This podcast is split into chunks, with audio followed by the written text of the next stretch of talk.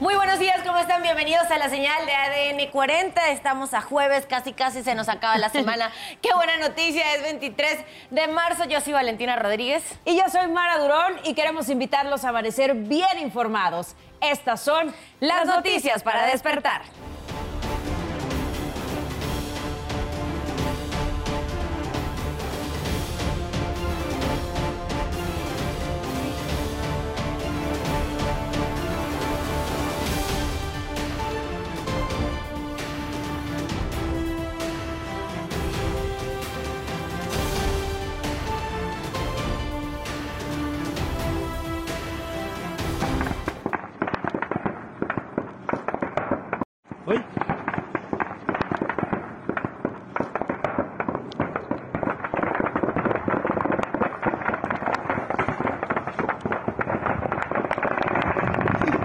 La casa, nos están plomeando la casa. Están plomeando la casa. Sí, mira, ahí están botando los putos plomos. Mira. Balaceras en Zitácuaro, Michoacán, dejan tres muertos y dos policías lesionados. Miguel Ángel Osorio Chong deja la dirigencia de los senadores del PRI. Manuel Añorbe queda en ese cargo. Tengo derechos dentro del PRI. Les encantaría que renunciara al PRI. No les voy a dar ese gusto. Voy a llegar hasta las últimas consecuencias. Alejandro Moreno tiene que salir del PRI. El próximo 19 de abril a las 11 de la mañana se realizará el primer simulacro nacional 2023.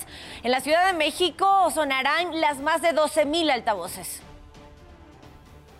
Localizan en Sinaloa el cuerpo sin vida de José Noriel Portillo Gil, alias El Chueco, presunto asesino de los dos sacerdotes jesuitas y un guía de turistas.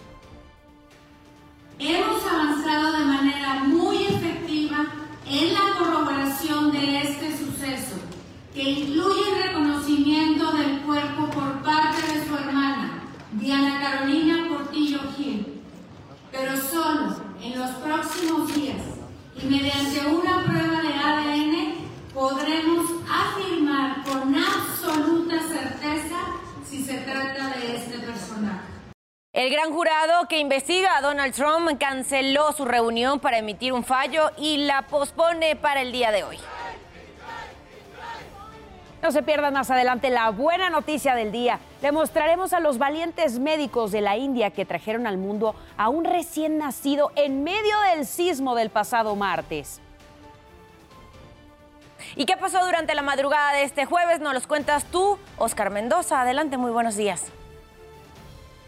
¿Qué tal? ¿Cómo están? Muy buenos días. Vamos a ver qué es lo que ocurrió esta noche y madrugada durante nuestra guardia nocturna. Primeramente, un accidente ocurrió en el cruce de la calle Medellín y el eje 3 Baja California, esto en la colonia Roma Sur.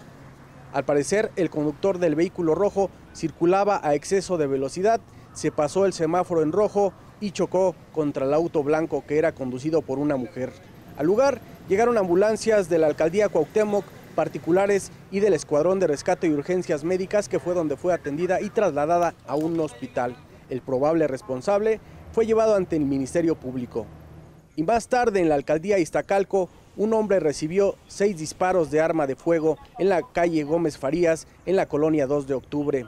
Al lugar llegaron policías de varios sectores y elementos de la Policía de Investigación para realizar la búsqueda de él o los responsables. El lugar fue acordonado mientras laboraban los servicios periciales, los cuales realizaron el levantamiento del cuerpo. Por lo pronto, pues esto es parte de lo que ocurrió esta noche y madrugada durante nuestra guardia nocturna.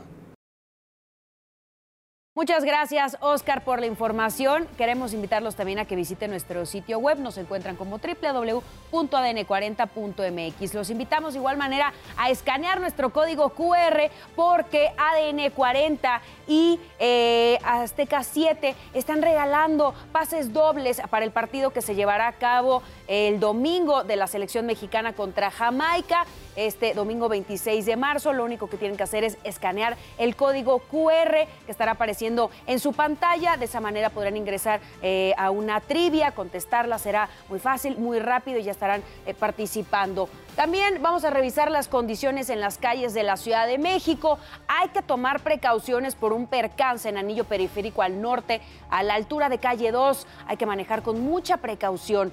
Las condiciones meteorológicas para nuestro país. Todavía en la zona norte se verán afectados por el paso del Frente Frío número 43 que estará dejando algunas lluvias, vientos, tolvaneras incluso podrían presentarse todavía en el sureste, eh, de, en el, eh, perdón, en el noroeste de nuestro país. Ahora tenemos canales de baja presión al interior de la República Mexicana que también podrían estar dejando algunas lluvias, principalmente por la tarde acompañadas de vientos. Hay que tomar precaución con estas condiciones. Le recuerdo también que en ADN 40 evolucionamos y queremos estar más cerca de usted.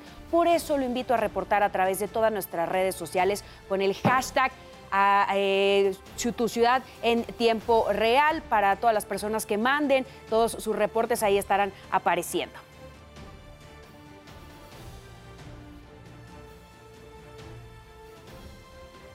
Sociales nos denunciaron precisamente una camioneta abandonada que está estacionada en la avenida Aztecas y Rey, eh, en la alcaldía Ajusco, en la alcaldía Coyoacán. Quiero recordarle que mi compañera Sara Uribe estará a las 12 del día leyendo todo lo que nos manden con el hashtag Son las 5 con 36 minutos de la mañana. Seguimos con la información y lo hacemos con este resumen. Suspendieron las clases del Colegio de Bachilleres Plantel 7, Vicente Guerrero, ubicado en la alcaldía Iztapalapa. Esto luego de que varios estudiantes realizaran pintas y rompieran vidrios a modo de protesta por los casos de acoso dentro de las instalaciones.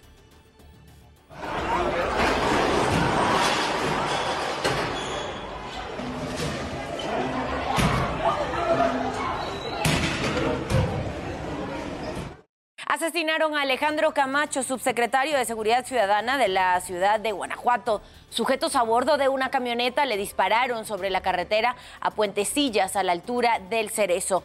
El presidente municipal, Alejandro Navarro, condenó este ataque. Dijo que se honrará su memoria y que seguirán trabajando para tener una ciudad segura. Detuvieron a nueve policías señalados de estar involucrados con la desaparición de los 43 estudiantes de Ayotzinapa. La Secretaría de Seguridad de Guerrero informó que siete de ellos son estatales y dos de Iguala. Los nueve policías fueron trasladados al Centro Federal de Readaptación Social número uno, el Altiplano, en el Estado de México. Un policía herido dejó el estallido de un artefacto explosivo en Jalisco. Esto ocurrió sobre la autopista Zapotlanejo-Guadalajara cuando los oficiales le marcaron el alto a un vehículo. Durante la inspección localizaron una mochila y segundos después se registró la explosión. Personal del grupo especializado en explosivos como con equipo canino realizó una segunda revisión y localizó otro artefacto que no logró detonar. Por estos hechos hay cinco personas detenidas el estar verificando a las personas y todo, eh, detectan pues una, una mochila. Entonces, eh, al manipular el, compañero de la policía eh, municipal la mochila, la, deja en un, en un, costado y está, truena, le revienta en las manos, ocasionándole lesiones en, en, una de las manos, en ambas, pero en una es donde tiene las lesiones un poco más, más delicadas en su dedo pulgar. Pasando a temas de urbe, la Fiscalía Capitalina sentenció a más de 100 años de prisión a dos integrantes de la organización criminal conocida como La Flor. Se trata de Noé N., a quien le fue imputada una pena de 131 años, 5 meses y 15 días de cárcel, mientras que Israel N. recibió una condena de 113 años por su presunta participación en secuestros registrados en 2002 y 2008. Encontraron tres cuerpos dentro de las instalaciones del Pozo San Mateo, perteneciente al organismo de agua potable, alcantarillado y saneamiento de Tultitlán, Estado de México. Se trata de dos hombres y una mujer de entre 30 y 40 años. Resultó lesionada la conserje de un jardín de niños después de que le cayera parte de una losa que sostenía tinacos de agua potable en Icatepec, Estado de México. La mujer de 31 años presenta traumatismo cráneoencefálico y lesiones en cadera y piernas. El accidente ocurrió minutos antes de que los menores ingresaran al kinder. En la escuela se suspendieron las clases mientras personal de protección civil descarta riesgos al interior del inmueble. Un juez del Estado de México vinculó a proceso a Jorge Humberto González Bucardo, ex coordinador de operaciones de Diconsa, por el desfalco de más de 15 mil millones de pesos a Seguridad Alimentaria Mexicana, Segalmex. La Fiscalía General de la República lo señaló por los delitos de delincuencia organizada y lavado de dinero. Hasta el momento hay nueve procesados. de los 22 involucrados en el supuesto fraude a Segalmex.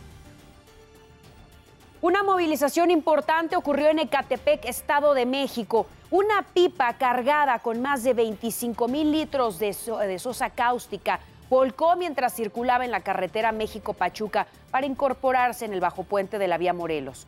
No hubo personas lesionadas ni representó riesgo para la población. Las escuelas de educación básica participarán en el primer simulacro nacional 2023.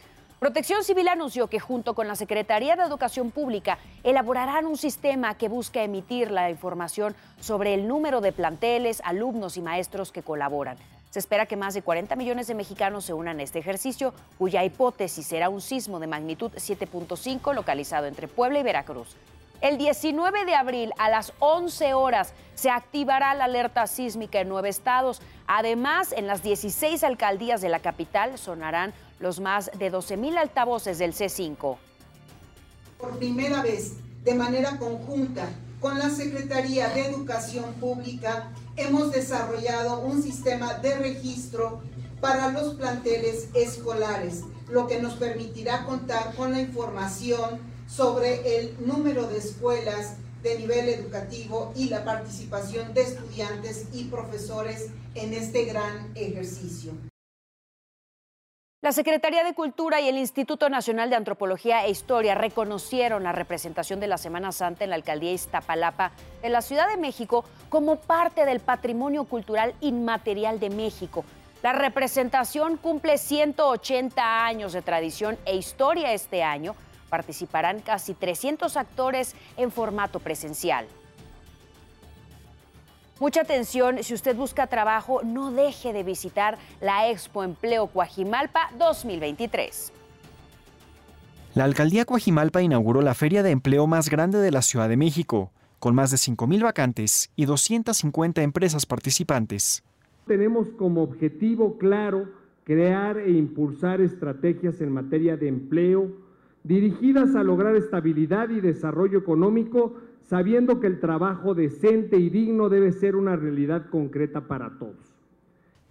La Feria del Empleo en Coajimalpa ofrece puestos de trabajo incluyentes para personas adultas mayores, mujeres solteras y jóvenes que buscan su primera oportunidad laboral. Es el momento precisamente de realizar ferias del empleo. Estamos viviendo una condición económica de gran estabilidad. Las empresas pueden planear, pueden distribuir su crecimiento, ampliar su mercado. Excelente, está dando muy buenas propuestas de trabajo para mucha gente y para la gente mayor también, mayor adulto, y pues es, es algo muy bueno, ¿eh? Esperemos que pues sigan haciendo esto para la gente que está desempleada y que quiere salir adelante. Entre las empresas participantes se encuentra Grupo Salinas. Con ello, miles de personas podrán postularse a un puesto de trabajo. Al respecto, Adrián Rubalcaba destacó que Coajimalpa es una de las alcaldías de la Ciudad de México que más han contribuido a la reactivación económica de la capital, generando 11.5 empleos diarios. Esto representa sin duda una generación de empleos que permite dotar a toda la población de Coajimalpa de empleos pero inclusive compartir con otras alcaldías la generación de empleos. La Expo Empleo Coajimalpa 2023 estará abierta al público hasta el 23 de marzo en la explanada de la alcaldía, en un horario de 10 de la mañana a 16 horas. Para ADN 40, Hugo Vela, Fuerza Informativa Azteca. 5.44 minutos de la mañana pasamos a revisar el panorama internacional. El gran jurado de Nueva York que, delibera el caso de Donald Trump canceló su sesión de ayer.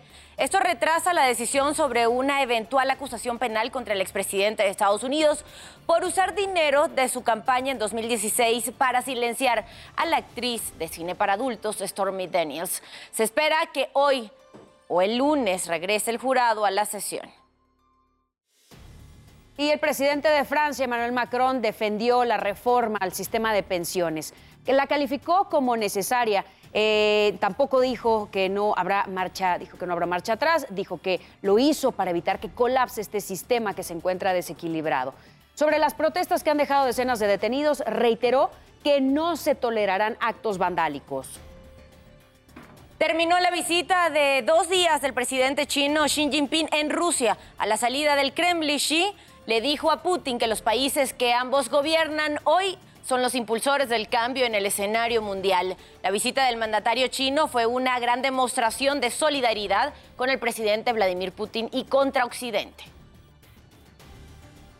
Una cámara de seguridad captó el momento justo del impacto de un misil en un edificio habitacional de nueve pisos en Ucrania.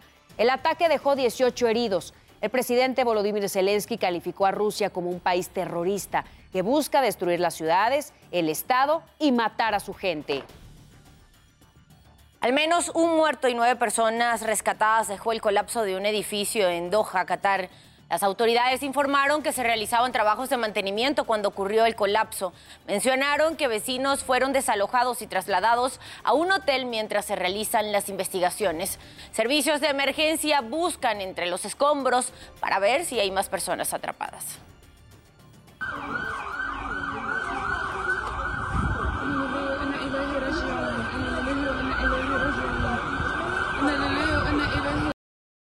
Al menos dos heridos dejó un tiroteo en una escuela secundaria de Colorado, en Estados Unidos.